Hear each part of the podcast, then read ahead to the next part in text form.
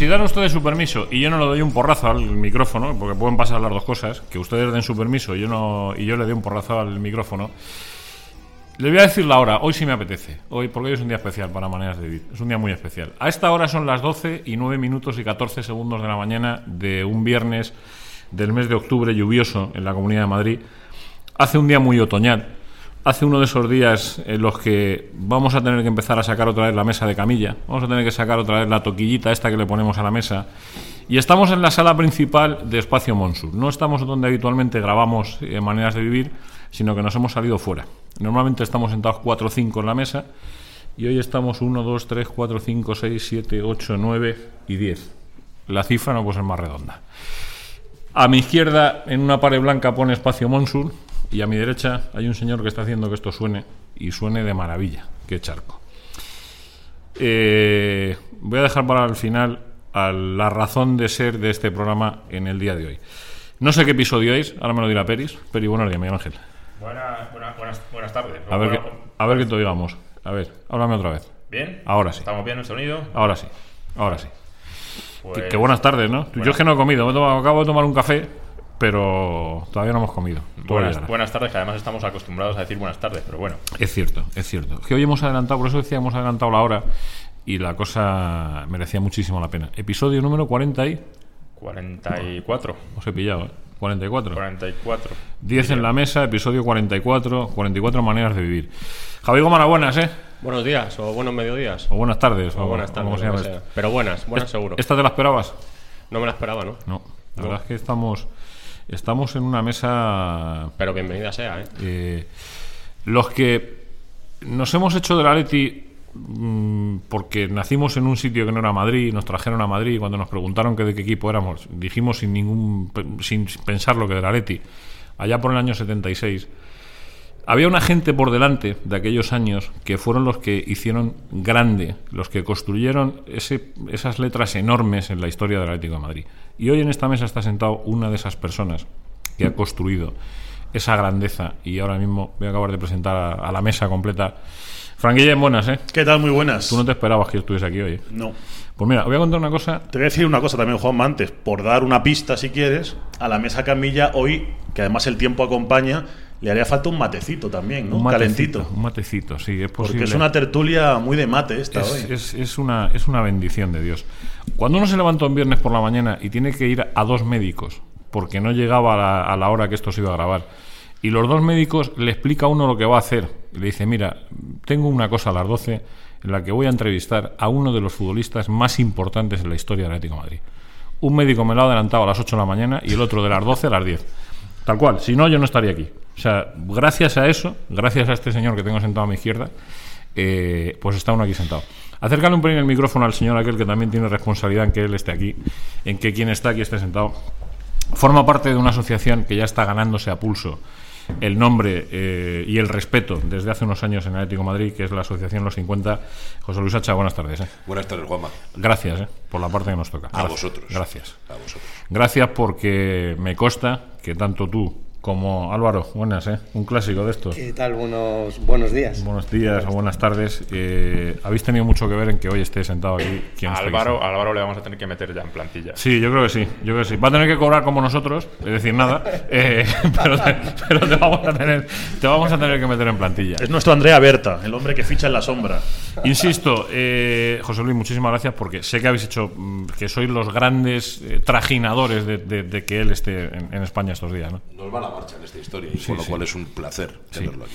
Mañana, si Dios quiere, a las 4 de la tarde estará en el Estadio Metropolitano. eh, y yo invito a los que de aquí a mañana a las 4 escuchen Maneras de Vivir, que por favor, nosotros vamos a intentar ahondar hasta donde nos dé tiempo en su vida y milagros como futbolista del Atlético de Madrid.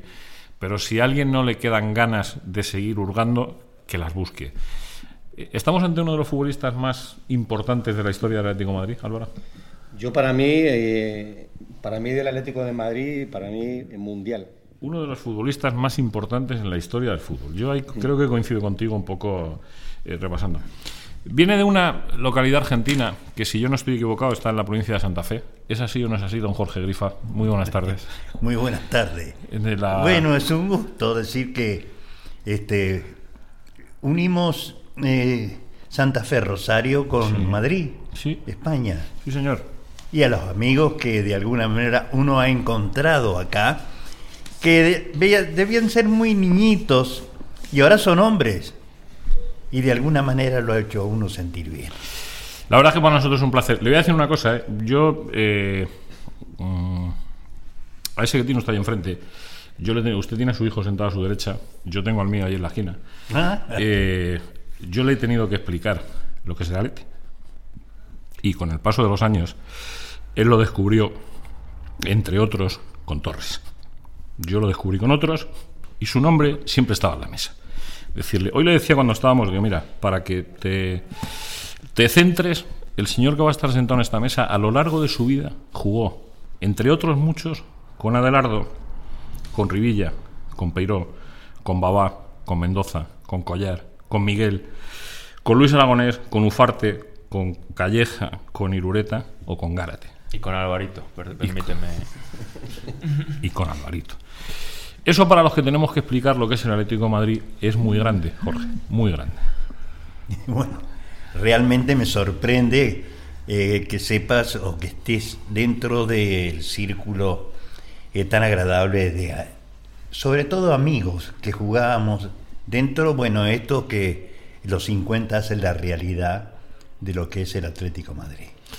Es que es muy importante porque estas generaciones que algún día le tendrán que explicar a sus hijos lo que es el Atlético Madrid, si Dios quiere, como nosotros le hemos tenido que explicar a ellos, como entiendo que tú un día hablaste con tu hijo, le dijiste, eh, estuve en un club, me fui un día de Argentina, eh, porque alguien me dijo, te vamos a llevar a un club grande de Europa. ¿Fue así o no fue así? Sí, o sea que Artur Bogosian, eh, armenio, el hombre nacionalizado francés, o sea que tenía, digamos, de alguna manera determinadas situaciones de un empresario donde cuando yo terminé de jugar el último partido en la selección argentina, que salimos campeones sudamericanos, este, Artur Bogosian me dijo, tú pertenecer a mí, yo llevar a Europa. Y me dice... Te, lo dijo así, además, Así, de esa manera. medio mezclado con el español y el francés que tenía él.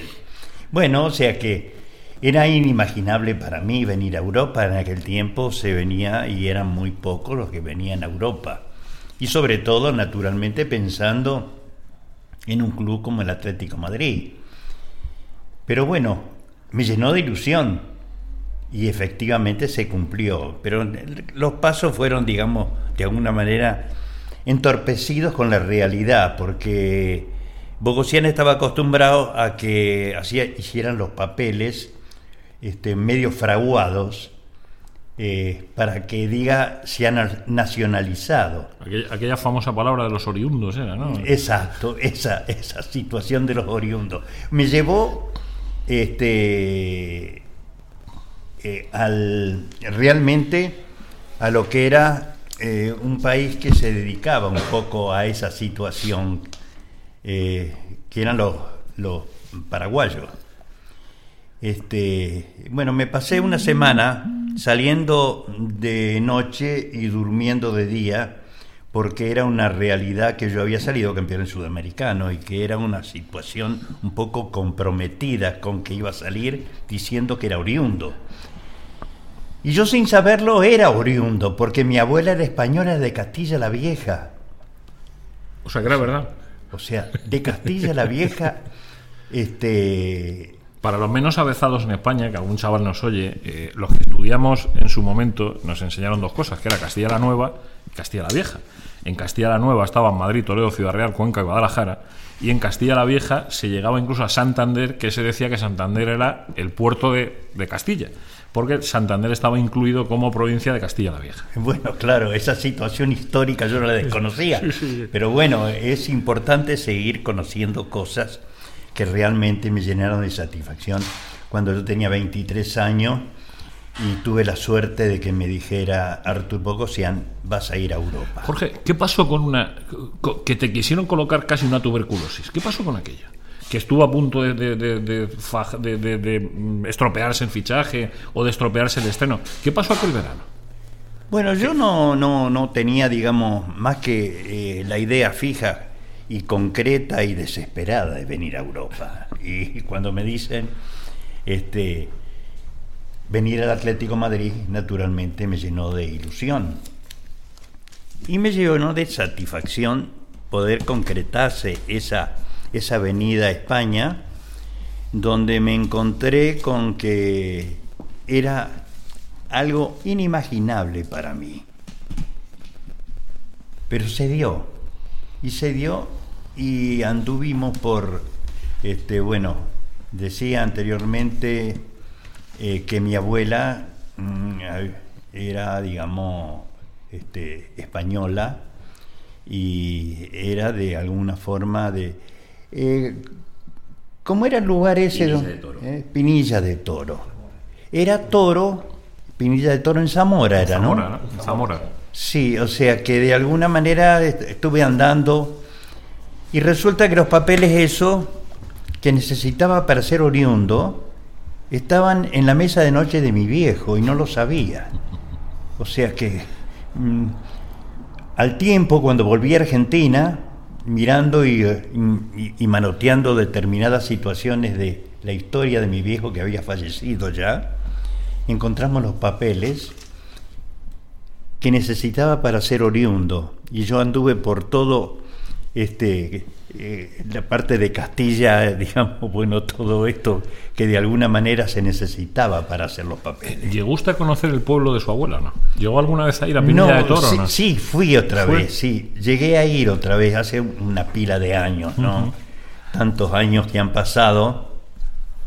Y que me hubiera gustado porque yo realmente me encontré con que naturalmente Bogosian era un negociado que hacía. Este, y fuimos a la iglesia de Pinilla de Toros porque nos dijeron en Toro que estaba en Pinilla esa situación. Y fuimos y sacó una llave inmensa para abrir, digamos, un, un- un mueble que era, digamos, histórico.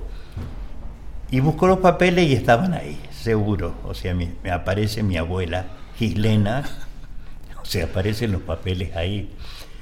Pero de todas maneras ya estaban, digamos, de alguna manera aparecidos sin tener conciencia de que estaban en la mesa de noche de mi viejo.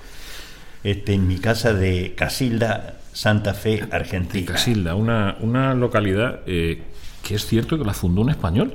Sí, O sea, eh, parece ser que, que la historia de Casilda está unida, a, en este caso, a, un español. claro, porque tenía una hija que se llamaba Casilda y por eso le puso Casilda. Y de ahí, bueno, uno partió. Yo tuve la suerte de que, bueno, que aparecía News All Boys diciéndome que tenía posibilidades de estar en las divisiones menores. Estaba en alumni de Casilda, pero pasé... ¿Cu- ¿Cuándo empezaste a jugar al fútbol? Bueno, pasó tanto tiempo que ni me acuerdo. Bueno, hay que aclarar una cosa con respecto a lo primero, la fecha de nacimiento eh, de Jorge Grifa. Si uno mira en sitios, se puede encontrar que nació en tres fechas distintas. 7 de noviembre del 35, 7 de septiembre del 35, ninguna de las dos es cierta, porque la fecha de verdad era el 7 de mayo del 35. Exacto, es así. Para Lo que- todos los que tienen textos escritos, por favor, incluida la Wikipedia, modifiquen la fecha de nacimiento de Jorge Las otras las puso Bogosian. O sea, la fecha la puso Bogosian. Efectivamente. O sea que hubo una serie de cosas que en ese tiempo sacarse tres meses de vida era muy importante. Y entonces, bueno, se actuó de esa manera, diciendo que en vez de mayo era septiembre. Sí, sí, luego noviembre. y bueno, ya después casi casi pasamos al otro año, porque en vez del 35 podía haber sido el 36. Mejor el 35. Eh, pero bueno, este, eh, tuve la suerte de venir a España y venir a un club como el Atlético Madrid a través de su gente, este, que me recibió también. Y La me- memoria da para recordar cómo fue aquello. Hace 54 años de aquello. Bueno, fue realmente este, estar dentro de lo que era, este, era prácticamente el gobierno español, era. eh, me- me atendieron de maravilla. eh, eh, yo ahora no me acuerdo bien de, lo, de la gente en su nombre, Sí. pero realmente fueron situaciones digamos, muy importantes porque inmediatamente empecé a jugar en un club grande como el Atlético y dar una respuesta adecuada Y esa respuesta adecuada era sencillamente no pensar nunca en perder, siempre pensar en ganar. Y estábamos convencidos, bueno, tenía, digamos, bueno, yo tengo la suerte de haber tenido ahora como compañero al hijo eh, de Alvarito, o sea que fue un gran amigo y vivimos juntos de doña, doña Sofi en La pensión, la pensión de Doña Sofía. La, la pensión de doña Hay Sofía. que, ver, hay que ver la pensión, Álvaro, la que liaste con la pensión, ¿eh? la que Sí, lió tu sí, padre. ¿eh? Sí, sí, porque además lo primero que, que- que hicimos cuando llegó Jorge, aparte de desayunar, eh, fuimos a la pensión de Doña Sofía. Ah, sí, y yo ¿estuviste fui testigo de, de ello y se emocionó. Hemos pasado por ahí Qué bueno. y me recordé, digamos, la confitería, digamos, o el- que había enfrente de la casa de doña Sofi, que era de Antonio Molina. Y me recordaron tantas cosas que dije, ¿cómo puede ser que pasó tanto tiempo? ¿Cuántos años llevabas sin venir a España? Bueno, yo creo que fueron, digamos, 30 años.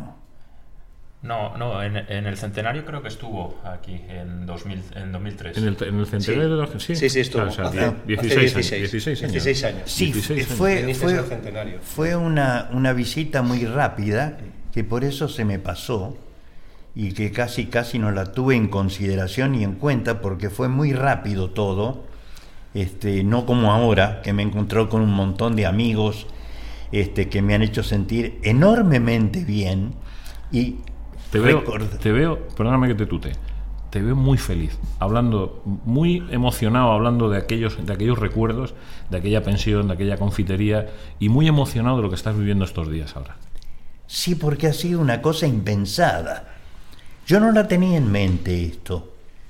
Y cuando me dijeron que había una inquietud de venir eh, a visitar a- al Atlético a través de los 50, este, lo pensé y dije, no sé si voy a ir. Mm.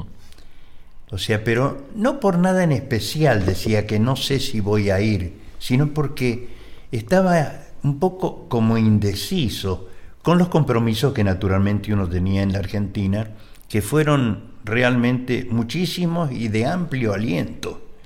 O sea, porque prácticamente hasta ahora el club que me vio nacer en la parte profesional, que era News All Boys de Rosario, o sea, eh, esa situación, digamos, bueno, eh, la viví en Rosario y luego este, la vivo en Madrid.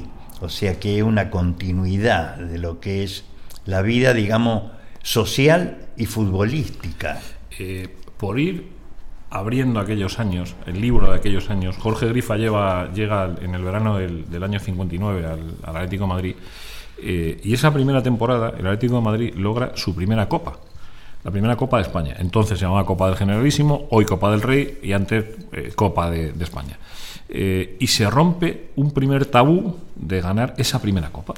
Claro, lo que pasa es que yo jugué con una ilusión tremenda para llegar a ese momento. Y naturalmente se llegó a ese momento, pero se cortó en forma abrupta porque le metí una piña en un partido.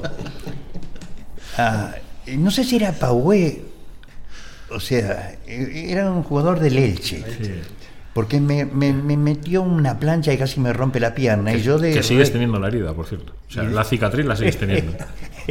y de rebote le metí una piña que chorreaba sangre y, y que de alguna manera no lo podía ocultar eso el referí. Entonces me tuvo que expulsar. ¿Es verdad que dijiste a raíz de aquello una frase que ha quedado para la historia tuya de que es que eso te pasó porque tú no tenías la sangre de pato? Bueno, puede ser algo así, ¿no? O sea, la situación estaba dada de esa manera y bueno, eh, no tuve, digamos, anduve dando vueltas por ahí a ver si me perdonaban esta situación que había hecho, pero no hubo caso. Me, me metieron tres o cuatro partidos de suspensión y no tuve más remedio que quedarme mirando el partido, que naturalmente con gran ilusión porque se le ganó al Real Madrid en su propia Eso- cancha. Sí, pero tú de esas viviste varias. Esa no fue la única. No, el- porque el año posterior, Claro. naturalmente, ahí sí, digo, no se me puede escapar. Y entonces tuve la suerte ya de jugar y estar, digamos, dentro de los que estuvieron la ilusión de poder llegar y volverle a ganar al Real Madrid, que era ganador absoluto de todo lo que tra- se transformaba al fútbol en, en el juego en Bueno, Europa. Hasta que llegasteis vosotros.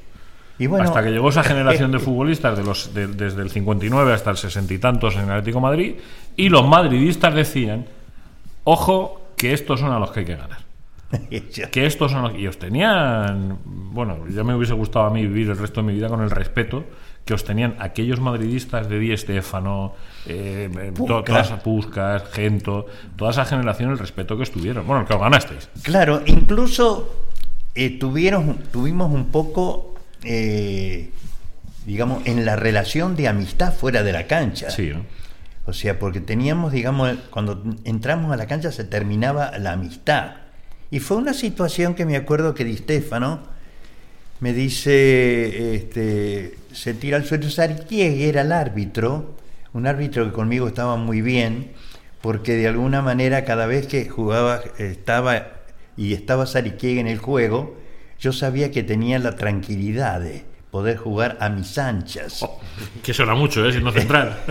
Claro, y entonces Sarikegi decía, me amagaba con el dedo así, creyendo la gente que me estaba retando, y al contrario me estaba diciendo, seguí así que está fenómeno.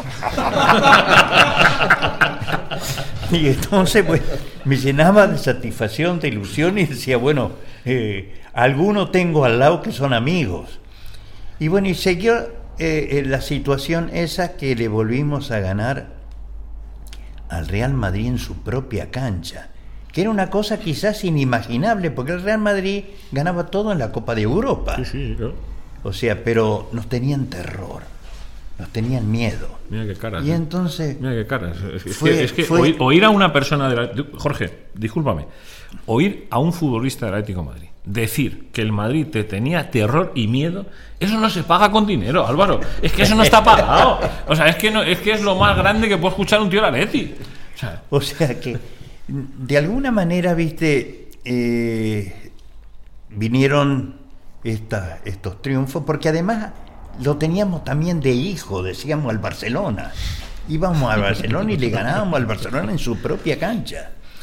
Pero de alguna manera la gente que actuó en ese momento este, nos hicieron de alguna forma todos ganadores.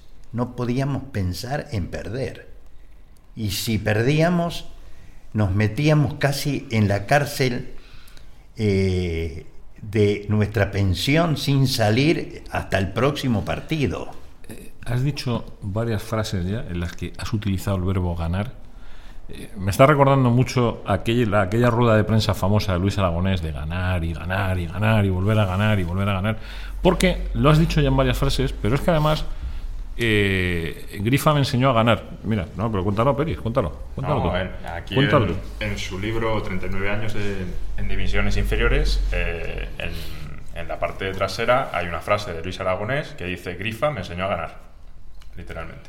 Bueno, Grifa, eh, digo, Grifa lo recibe a Luis Aragonés que venía, eh, no me acuerdo bien de qué club era. El Plus Ultra. O del Betis. O del Betis. Del Betis. Plus Ultra. Estaba, Venía estaba del- cedido en el Betis, yo creo. Venía del Betis. Porque a Luis le tuvimos ahí, en- le le infiltramos en, en el- en las categorías inferiores del Madrid un año y luego ya se fue al Betis. Y luego ya fue cuando vino a Madrid. Claro, o sea que realmente era, llegó un momento que habíamos hecho un poco una participación concreta por el éxito con Luis y eh, de la mitad de la cancha para adelante Luis vos sos el que marca la pauta y de la mitad de la cancha para atrás yo soy el que marco las pautas. Y fueron muchos los que jugaron con Rivilla Grifa Calleja, jugó Alvarito también ahí, el perrito Rodríguez. Y el perrito Rodríguez es una anécdota que es muy curiosa, porque en un partido que lo tenía mal el puntero que jugaba por su sector, era marcador lateral izquierdo, el perrito Rodríguez. Y yo le decía, no ve la vida que haces durante la semana, es lo que de alguna manera estás viviendo ahora, no estás matando con la marca horrible que estás haciéndole al jugador este. Y él decía, No, tal y que se sí, sí, vos seguís nomás con todo esto, fumás, tomás y qué sé yo, tenés que cuidarte. No, hoy fumé un solo cigarro. y ese era el diálogo que teníamos a veces, ¿no? Era un poco torpe y, y lleno de lo que es de alguna manera la familiaridad que teníamos. Jorge, eh, yo hay una frase que he leído tuya, y es la última que te hago, mm, porque yo me puedo tirar hablando contigo seis horas y esta gente vienen aquí a trabajar, eh, que a mí me ha llamado mucho la atención, porque cuando has hablado de tu vida como, como futbolista, eh, yo te, te he leído una frase que decía, puse dedicación, puse esfuerzo, sacrificio y deseos de ganar. ¿Esa ha sido tu vida como deportista? O sea, sacrificio, esfuerzo y deseos de ganar. Es que, es Sí, que me parece una frase preciosa. No, no, yo no tenía sentido de lo que era el- la derrota, no, no, no podía pensar. No te aplaudo O sea, porque, porque quedaría feo. Entraba, entraba a la cancha con la obsesión de ganar y decirle a nuestros compañeros, muchachos, estamos entrando en algo que es una responsabilidad de defender una divisa.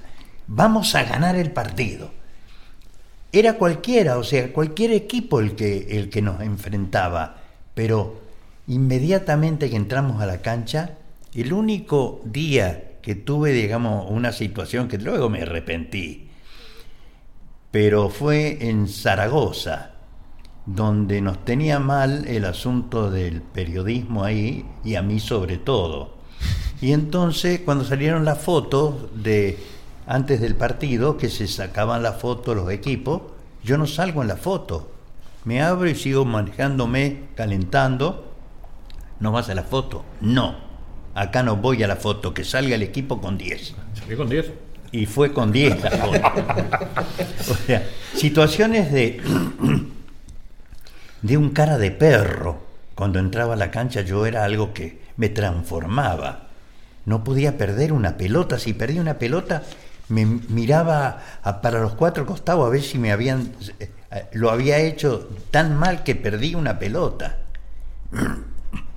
Un, poco esa, filosofía, Jorge, eh, la de ganar y ganar, aparte de la de Luis, es también extrapolando la que tiene ahora Simeón en, este Atlético, ¿no? Bueno, tiene unas características. Yo no lo conozco a Simeone más que de, nombre y saber que venía del Atlético Madrid.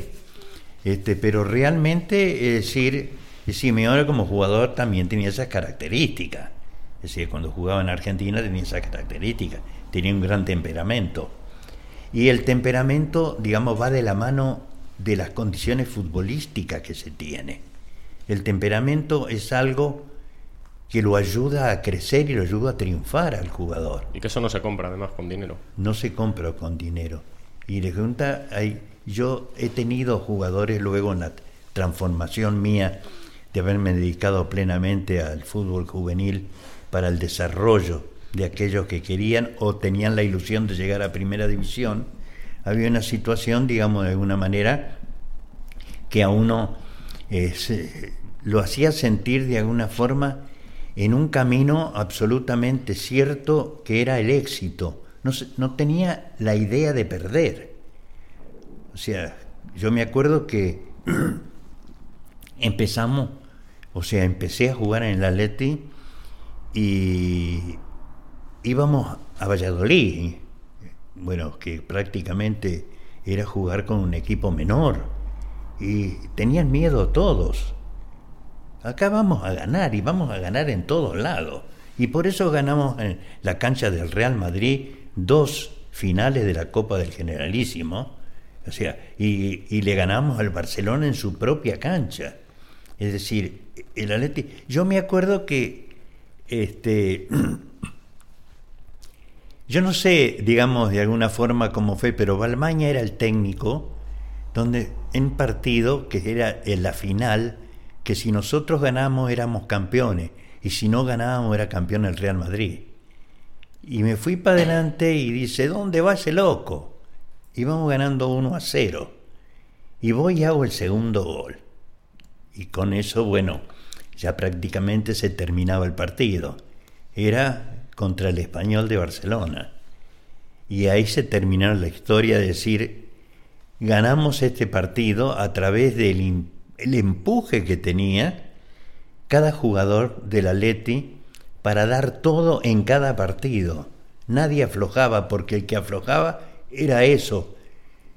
El que afloja se va al vestuario y jugamos con 10. Esa era la norma que teníamos, pensando en que cada uno debía dejar media vida.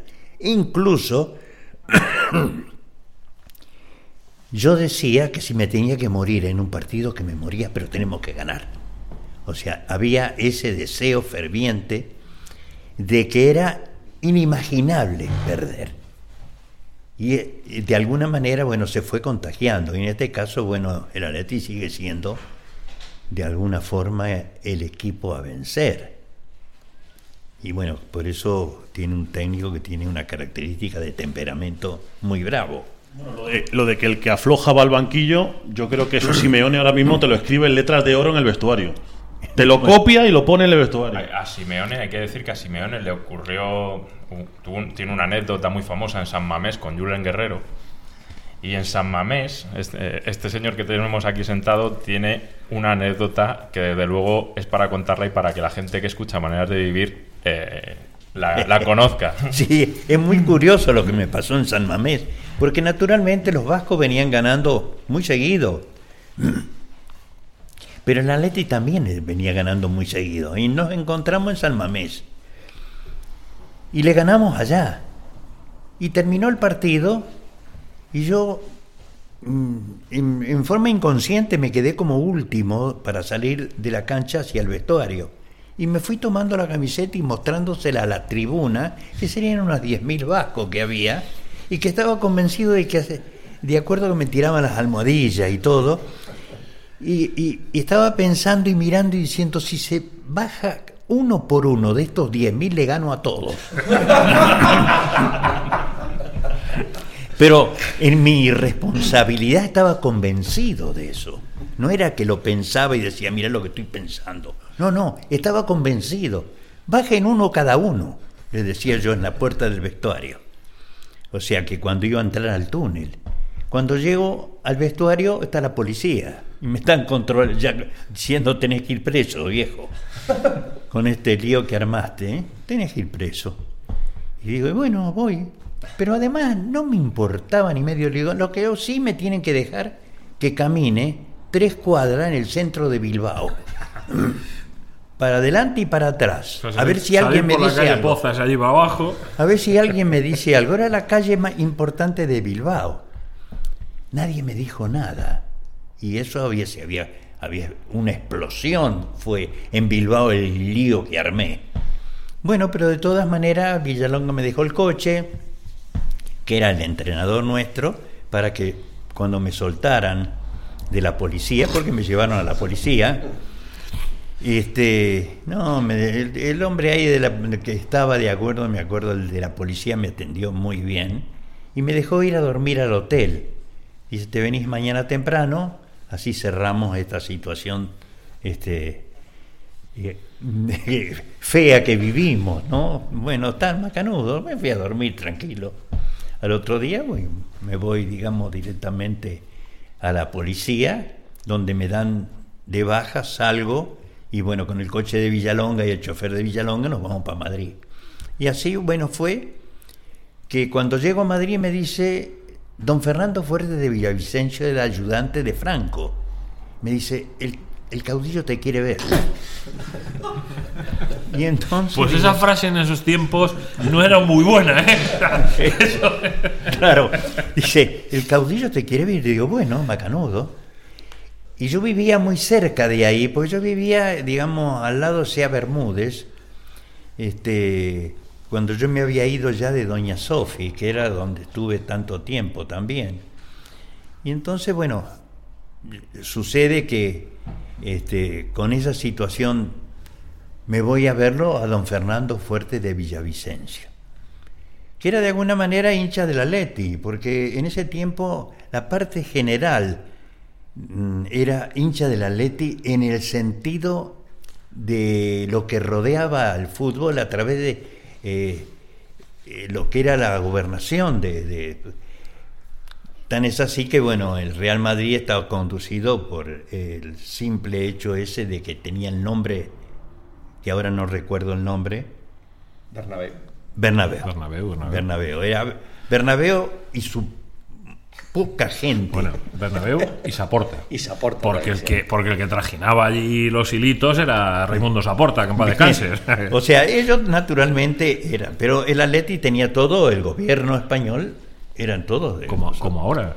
¿Qué Jorge, decir? ahora ¿Qué tenemos al rey de España, el presidente del gobierno y el alcalde de Madrid son los tres del Atlético de Madrid. Bueno, vos sabés que al rey de España, los muchachos, aparece, eh, era un muchacho joven, este, que fue a ver el entrenamiento nuestro, que era hincha del Atleti, el rey. En ese tiempo era el príncipe. Bien, y entonces eh, decían los muchachos, no sé, me acuerdo uno de los, de los que teníamos nosotros, porque era un entrenamiento y que eso era una joda viva, siempre, a gran escala, pero una joda viva. Entonces, algunos de los muchachos le dijo, oye, ¿sabe cómo te van a llamar a ti? Dice, ¿cómo? Dice, le contestó, dice, te van a llamar el, el, el- el- el simple hecho de lo poco que vas a estar, porque El- te van breve, a echar todo. el breve, el- breve, El, dice, breve. Carlos el breve te van a llamar. Y entonces esa situación, bueno, sí. te bien. llama el caudillo, que el caudillo quiere verte. Claro, entonces voy al otro día, este, antes del entrenamiento voy, don Fernando me recibe y me dice, bueno, ahí está el caudillo.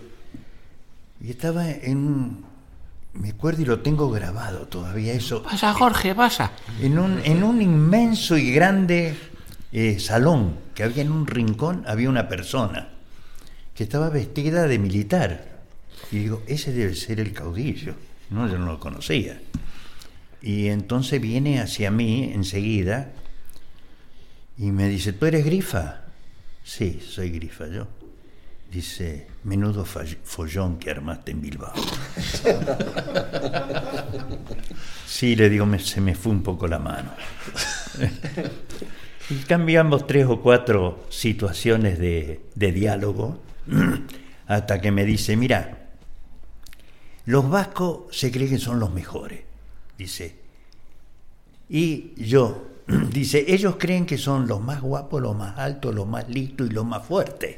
Y los manda un gallego chiquito como yo. y esa situación, digamos, se me quedó grabada. Y dice, vete en paz, tranquilo. Dejadme que cuente una cosita para que Jorge pueda ver un poquito de agua, que lleva, lleva no sé cuántos minutos ahí, dale que te pega la lengua. Eh, si hubiésemos traído los productitos de Gourmet Sport, pues nos hubiese otra cosa. Pero, ¿qué le vamos a hacer? Ya lo estaremos otro día. Y si no, estás a tiempo mañana, eh, antes del partido de las 4, si luego quieres seguir viendo fútbol, www.gourmetesport.com. Venga, venga. Com. Com, ahí los valientes. Que luego le decimos otra cosa. www.gourmetesport.com. Ya sabes que tienes donde elegir. Productitos, salado, dulce, para pasar el fútbol, para después del fútbol, por si tienes una cena, por si tienes que celebrar la victoria del Atleti o por si tienes que quitarte alguna penilla del Atleti, que alguna nos tenemos que quitar. Eh, tengo que contar una cosa antes de que siga Jorge, que es importante. Eh, estamos nueve personas, adultos, los nueve, algunos con más años que otros, eh, con cara de niños, Jorge. O sea, Jorge, Fran, os estoy mirando con cara de niños. O sea, estamos todos como si tuviésemos mm, ocho años y estuviésemos hablando de una persona que, por cierto, se ganó a pulso, corrígeme, el apodo del maestro. bueno, Por algo sería, por lo que me llamaban dicen el maestro. Por algo bueno, sería. me dicen el maestro porque yo cometí un error este, inmediatamente que, que llegué de Europa, de España, este, a Argentina, creyendo, como de alguna manera es bastante normal, creerse que uno sabe todo en el fútbol. Y cuando empieza a escarbar se da cuenta que no sabe nada. Y yo me dediqué a la primera división seis meses y dije, esto no es para mí. Yo voy a tratar de que lo que traigo, de lo que hice en España y de lo que tiene y necesita el fútbol argentino, trabajar con los juveniles. Efectivamente surgieron un montón de chicos. Tan es así que en ¿Puedo, un... ¿puedo hacer la lista? ¿Me dejas Sí, que, haga, que claro. haga algo de lista de aquella, Sí. de aquella relación? Entre otros, un tal Jorge Valdano, un tal Gabriel Batistuta, un tal Mauricio Pochettino, un tal Marcelo Bielsa, Carlos Tevez, Ever Banega, Fernando Gago o Lo Celso, entre otros muchísimos. Sí, hubo unos cuantos. Hubo unos cuantos porque hemos dicho unos además, pocos, eh, de nombres, eh. además yo inventé En vez de esperar que, nos que le trajeran a los clubes de cada provincia el jugador destacado, fui yo a buscarlo en cada provincia. O sea que me hice amistad en cada provincia para traer el mejor jugador que me lo iba a marcar ese que tenía una relación de amistad conmigo. Creó la, la primera red de ojeadores. Sí, sí, está claro. O sea, cambiaste, cambiaste la manera de, de- de trabajar con la cantera. Claro, o sea que eh, en vez de esperar que le trajeran los jugadores a los equipos grandes, en, el- en River, Boca, San Lorenzo, Huracán en ese tiempo, este, en vez de esperarlo como los esperaban ellos, que le trajeran los jugadores, yo los fui a buscar. Y entonces los fui a buscar y, creamos un equipo con eh, un técnico Judica, que era también exjugador de News All Boys. Y fue tan, digamos, eh, la capitalización que surgieron varios de estos muchachitos, que sale campeón News del fútbol argentino con todos sus jugadores formados en sus divisiones menores.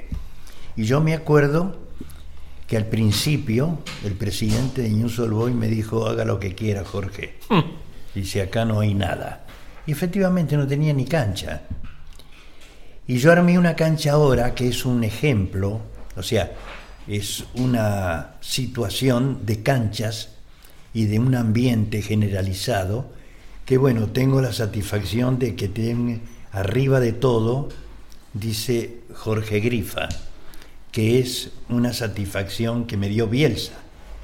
O sea, diciendo que yo no podía estar ajeno a lo que era eso. Es un predio deportivo de News All Boys hermoso, que me sorprendió a mí. Javi, Jorge, eh, en esa nueva etapa tuya, ¿cuántas veces te ha llamado el Atlético para pedirte consejo de un jugador, para, para traerlo directamente a España? No, nunca, nunca, nunca tuve. Yo quizás a lo mejor tenía esa esperanza, pero nunca tuve esa situación. ¿Estamos a tiempo, Jorge, de mover unos hilos o...? Bueno, ahora, ahora, digamos, de alguna forma, ha pasado tanto tiempo. Es que, es que es muy curioso que teniendo allí una institución de que fue como futbolista, pero Javi, teniéndole 40 años. Claro. Lo- lo- a mí lo, lo que me parece relativamente grave de esto es que a una persona que ha sido una institución, como tú estás diciendo en el Atlético de Madrid, a una persona que ha revolucionado el mundo de, de- de- del- de las categorías inferiores en cuanto al seguimiento de esos futbolistas, a una persona que se ha ganado a pulso el calificativo de maestro, no aprovecharlo. eh, tenerle en un sitio del que han venido tantos futbolistas al Atlético de Madrid en los últimos 40 años, tantos, o sea, y no aprovecharlo. O sea, alguien ha cometido un error, bueno, pues ahí, ahí ha quedado el error, ¿qué le vamos a hacer? O sea, ya- Sí, bueno, son cosas que pasan. Yo además lo tomé como una situación, digamos, eh, que no, no, no le di, no le di, digamos, una situación de realización porque no me llamaron, sino sencillamente porque yo seguía trabajando donde trabajé durante 23 años en News All Boys. Este, eh, no me gustó el en la época que presidente. estaba Rubén Cano en la Secretaría Técnica del Atlético, que era argentino, fíjate si podía haber tirado de Jorge para a la hora de aconsejarle, de pedirle consejo de jugadores, de, de por dónde tiramos, de una colaboración, y, y nada, ni con Rubén Cano, que era argentino. Claro, yo me encontré este, en la situación, digamos, del trabajo eh, tremendo que tenía porque empezaba a las 8 de la mañana y terminaba a las 8 de la tarde. Es decir, yo prácticamente a mediodía, a mediodía no comía. Y no comía escribiendo este libro. Y escribiendo el otro libro que también, el segundo libro que tiene más amplitud y profundidad de determinadas cosas. Pero bueno, me dediqué absolutamente. Y una frase que me la, me la debe haber copiado el cantor, este, este, me, olvidé de vivir. Digo, me ha copiado él. Hombre, vamos a ver. Porque yo lo dije esto Es que, desde que... Él, él- él era portero del Madrid.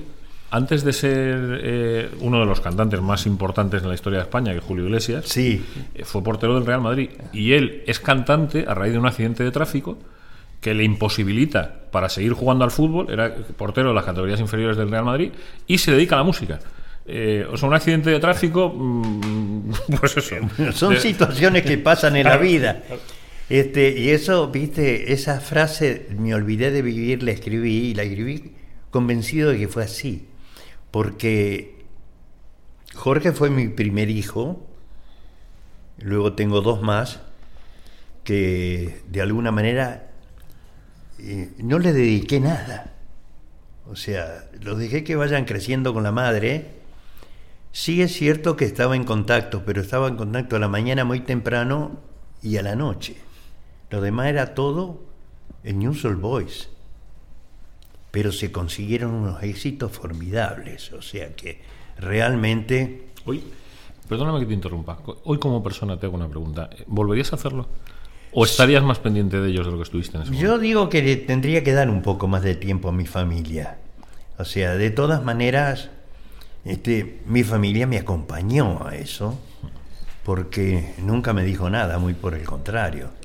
O sea, eran, digamos, situaciones que los últimos cinco años yo no cobré un mango en, en, en News All Boys. Los últimos cinco años viví gratis con News All Boys. Pero yo tenía mi campo este, y que me daba de alguna manera poder darle un dinero a mi familia. Este, pero también me servían para poder darle algún mango a los chicos para que agarre el colectivo, que no tenían.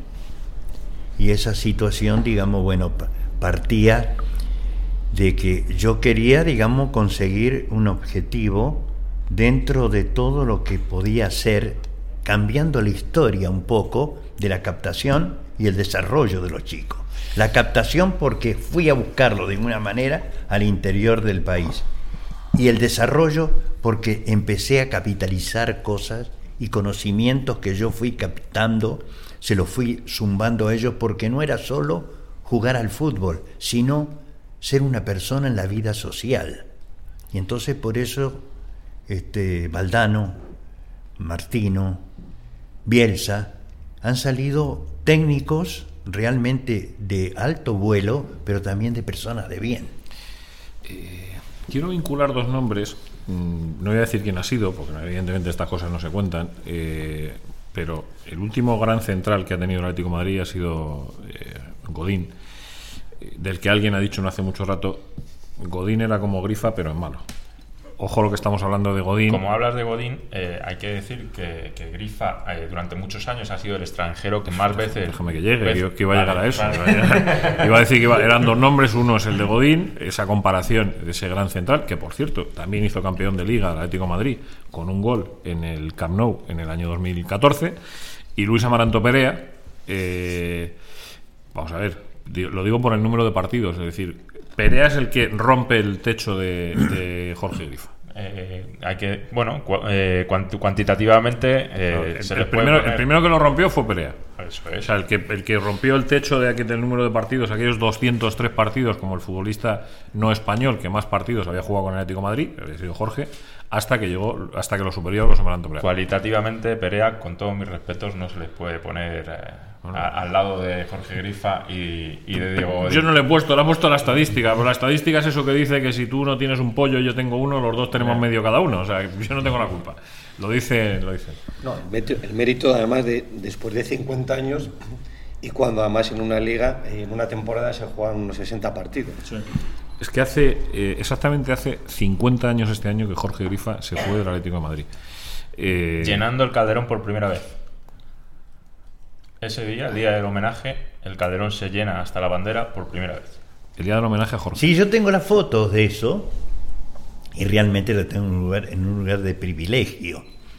Este, pero tengo un gran recuerdo de todo lo que me pasó en España. O sea, eh, el esfuerzo, el sacrificio, la perseverancia, el deseo de superación estaba siempre latente en lo que yo consideraba que tenía que hacer y tenía que darle esa forma de jugar a cada chico que empezaba a jugar en las divisiones menores y que de alguna manera incluso fui partícipe cuando me operó don Ángel Garizábal de una rotura de fibra y que empecé a jugar, digamos, bueno, en el campeonato ese este, en- interno que había y, este, y estaba codeándome con los, los pibes, con los muchachitos jovencitos, este, jugando dice, en, esa, en esa categoría hasta que me puse bien.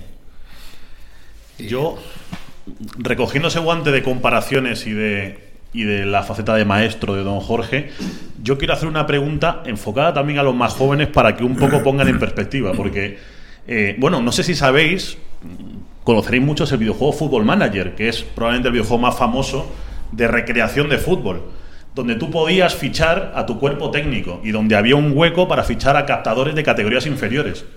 El de más puntuación de todo el videojuego lo tenemos en esta mesa sentado.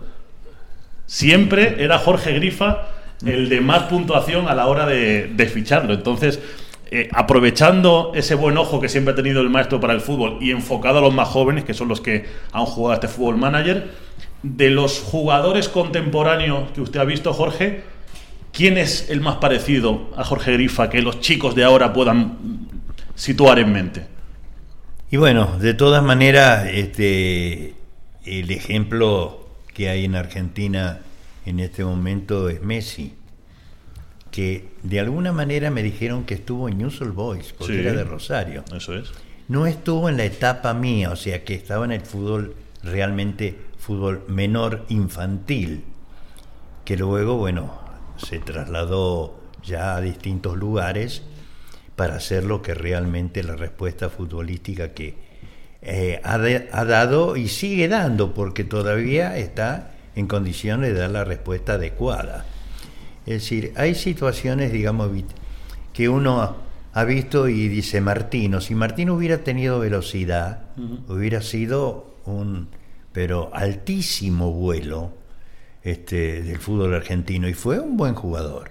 Este, Bielsa, que fue un jugador limitado, también lo tuve yo como jugador. Batistuta también, ¿no? Batistuta, naturalmente. Hasta el otro día estuve con Batistuta, que me vino a ver a Buenos Aires y que quería que le haga una visita a su zona, porque él estaba empezando a trabajar con jóvenes. Y entonces le dije que sí, yo voy a ir a, digo, tengo que ir a Europa a cumplir con un compromiso que tengo con mi antiguo club, el Atlético. Digo, y cuando regrese te voy a ir a visitar al norte argentino, donde está eh, en la provincia de Santa Fe, que de alguna manera él está y sigue viviendo ahí. Estuvo el otro día conmigo hace un mes aproximadamente, me vino a hacer una visita a Buenos Aires.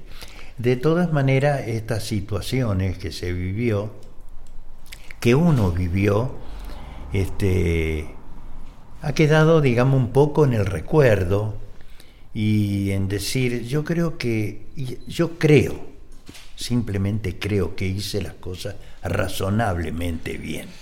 Jorge, me gustaría preguntarte eh, ¿qué, qué es el Atlético de Madrid, qué ha sido para ti, qué supone para ti en tu vida, qué ha supuesto el Atlético de Madrid. Bueno, el Atlético de Madrid para mí fue la ilusión inmensa de venir a un equipo grande a tratar de conseguir determinadas situaciones, el éxito en Europa, que en aquel tiempo veníamos muy poco acá. O sea, realmente, bueno, estaba Santa María en el Real Madrid, este, y después habían, estaban los, los húngaros, que de alguna forma era, habían hecho dado una respuesta adecuada en el fútbol europeo y estaban, digamos, en el Barcelona, algunos otros, incluso también había alguno acá en el Atlético, o sea, que, que era húngaro. O sea, no me acuerdo bien cómo era el delante, el, el mediocampista que tenía el Atleti. No se acuerdan ustedes cuál era, ¿no? Bueno, el entrenador Jorge era de Dauzic. Dausi era el era- entrenador, digamos, el- claro, Dausi era que de alguna manera fue el primer entrenador que yo tuve acá. Y este había traído al hijo, él como jugador. Y además, eh, creo que cuñado de Kubala, ¿no? Que No. vinieron juntos. Mira, el, el nombre puede ser Josef Stoska Estira. ¿Puede No. ser? No, Pues es, dicen un, un delantero, Josef Stoka. Sí, no sé cómo se pronunciará. no, Soka. era un mediocampista que yo me acuerdo que era, digamos, bueno, tenía, tenía, había tenido una lesión grave en el Atleti. Sí, Era un- tiene que ser él porque lo, lo llamaban Pepe, según pone aquí, y era contemporáneo de Kubala, de Sibor, de Coxis, de todos ellos. Bueno, todas esas situaciones eh, se confirmaron como jugadores de alto calibre en el fútbol español. Eso es. Tan es así que estuvieron en el Real Madrid, en el Atlético Madrid, en el Barcelona. O sea, eran situaciones, digamos, que mostraron un gran nivel futbolístico en ese tiempo los húngaros. Eh, yo le quería hacer do- dos cuestiones por ir eh, acabando. Yo no puedo estar enfrente de un histórico del fútbol argentino sin preguntarle esa comparación odiosa que nos hemos empeñado en hacer desde el periodismo entre Maradona y Messi.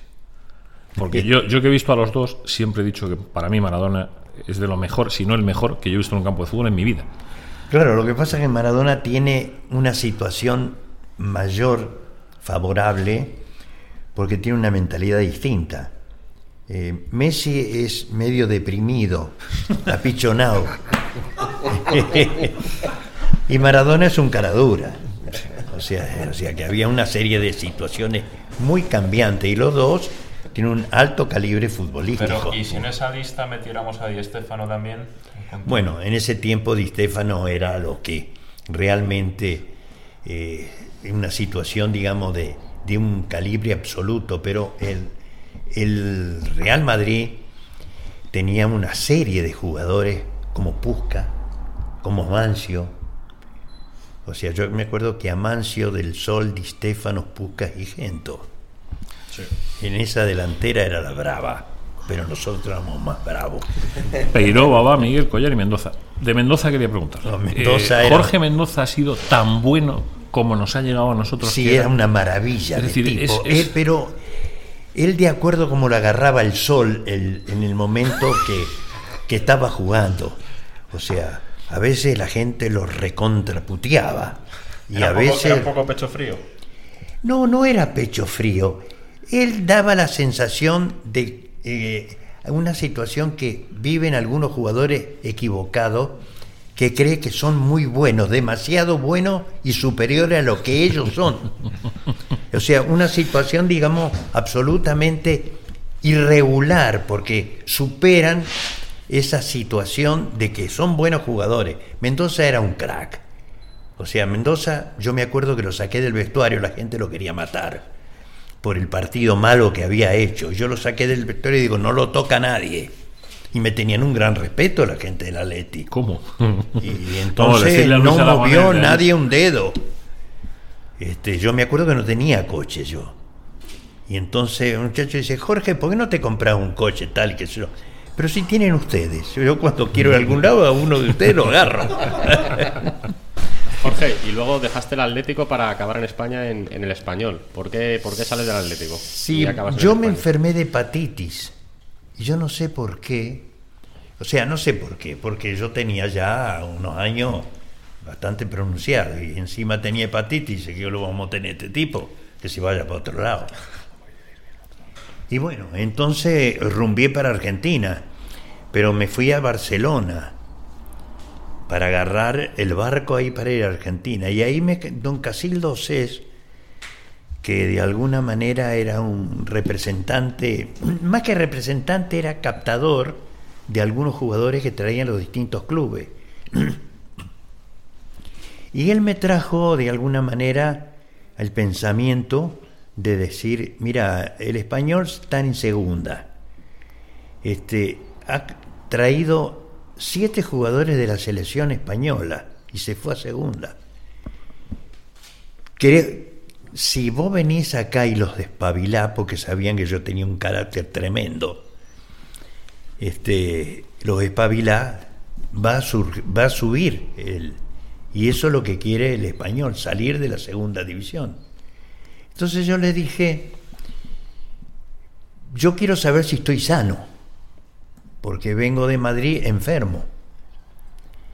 Eh, y dice, bueno, vamos a hacer, digamos, un análisis. Bueno, ¿y cómo hacemos? Agarré una botella de agua mineral, la volqué, digo, más sana que esta botella no hay, y oriné ahí adentro de la botella. y se la di para que a los dos días, que yo estaba esperando el barco para irme a Argentina, a los dos días me dicen, está sano. Digo, entonces me quedo en el español. y efectivamente me quedé en el español con todas las situaciones que vivía el español, que yo incluso tengo un distintivo del español, que lo tengo en el traje. Estuviste poco tiempo allí, estuviste Dos años. Dos años. Dos, dos años. Porque el español no hacía un gol. Y estaba, digamos, de la mitad de la tabla para arriba, ¿no? Porque tenía un buen equipo. Este, y estaba Glaría, que de alguna manera había sido compañero mío en el Atlético. Estaba Rodilla. Bueno, había una cantidad, José María. Tenía jugadores de la, eh, de la selección española. Y entonces había que espabilarlo. Y entonces fue que yo agarré, los junté a todos y le dije, yo vine acá porque a conseguir el subir a primera división. El que no esté de acuerdo, dígame porque lo mato.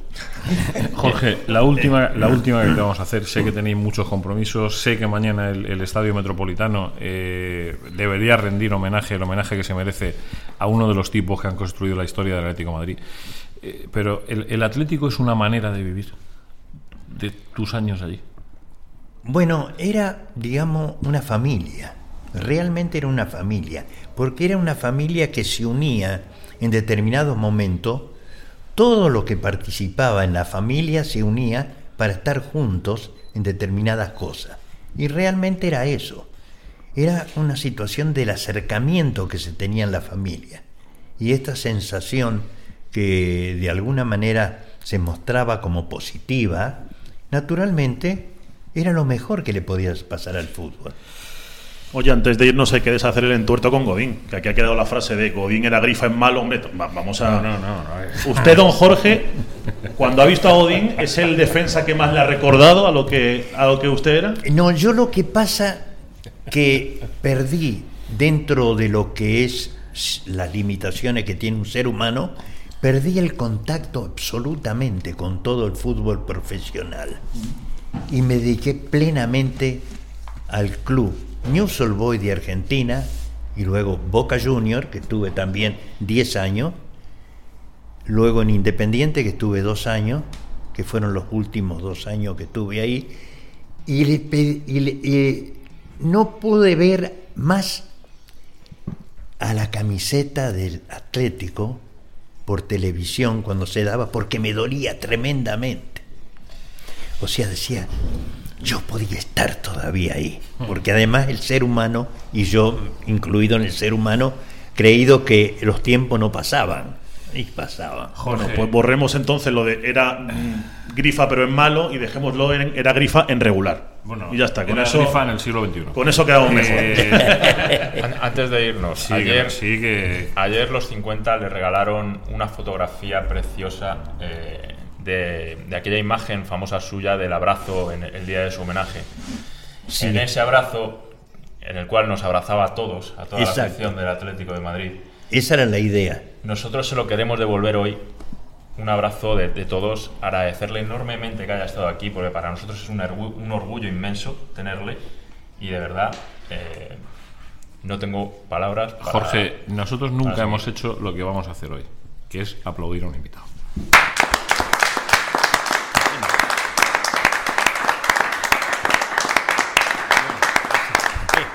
Bueno, no me, realmente me llenan de, satisfacción porque es una cosa que yo, para mí era inimaginable. Era inimaginable y le agradezco en este momento a los 50, que son parte del Atlético de Madrid, o sea, que me tentaron de volver a España. Y en un principio dije, no voy a ir porque tengo compromisos acá. Y luego esos compromisos prácticamente se fueron al mismo tiempo que se profundizó esta situación del contacto con los 50 y, y- y el Atlético de Madrid. Y entonces dije, voy a ir. Jorge, Voy ¿has, a ir. has pasado por lo que fue el Calderón? Por lo que queda, No, no, poco no, que no, queda del no, le hemos dicho que no lo lleven. Le No, tengo determinadas fotos anteriores. Mejor, esas son mucho mejores. Por no, eso, no, no. por eso, no lo que es la que tenía y digo y lo tengo en una foto dentro de los recuerdos míos donde me decían ahí no sé quién fue que me decía qué me parecía de situaciones que iban cambiando en el Atlético y que el, el estadio también iba a cambiar. Y dije, el estadio no va a cambiar nunca. Era el pensamiento mío en ese momento y tengo la foto de eso. Maestro Grifa Monteroni, don Jorge Bernardo, muchas gracias. No, no puedo despedirte de otra manera. No puedo, gracias bueno, pero yo no puedo agradecerle porque no tengo palabras todo esto. Es de amplia y total superioridad a lo que yo pensaba. Me gusta permitir que haga algo que yo no suelo hacer. Eh, Fran, deja que se sienta aquel allí. Deja que se sienta aquel allí. Deja que este que ha crecido con Torres, que ha crecido con. que este eh, se hizo abonado del Atlético de Madrid en segunda división, algo impensable en su cabeza, en la de Jorge Grifa, en la suya no. Eh, resúmeme en 30 segundos lo que has vivido. Si tengo que definir lo que he vivido. Ahora. Si tengo que definir lo que he vivido hoy en 30 segundos, probablemente me quedará muy corto. Porque lo que está. lo que esté viviendo todos vosotros. Para mí es como si el día de mañana yo tuviera un hijo y tuviera a Torres ahí sentado con. no sé la edad que tiene usted. Con 70 años. mi hijo- 85. pues con 85 años pudiera ver mi hijo hablar a Fernando Torres del Atlético de Madrid, de su historia. Entonces, creo que todos esos sentimientos que todos habéis vivido hoy, yo lo- ojalá lo pudiera vivir en un futuro. Entonces, para mí mi resumen sería eso, sería el renacer de, de un sentimiento que, por suerte o por desgracia, con los años igual puede ir a más o, o ir a menos, pero ojalá podráis tener hijos y, o ya los tenéis y que puedan sentir lo que yo he sentido hoy y ojalá pues mis hijos lo puedan sentir en un futuro teniendo a gente como Fernando. Maestro Grifa, gracias. eh. Gracias a ustedes.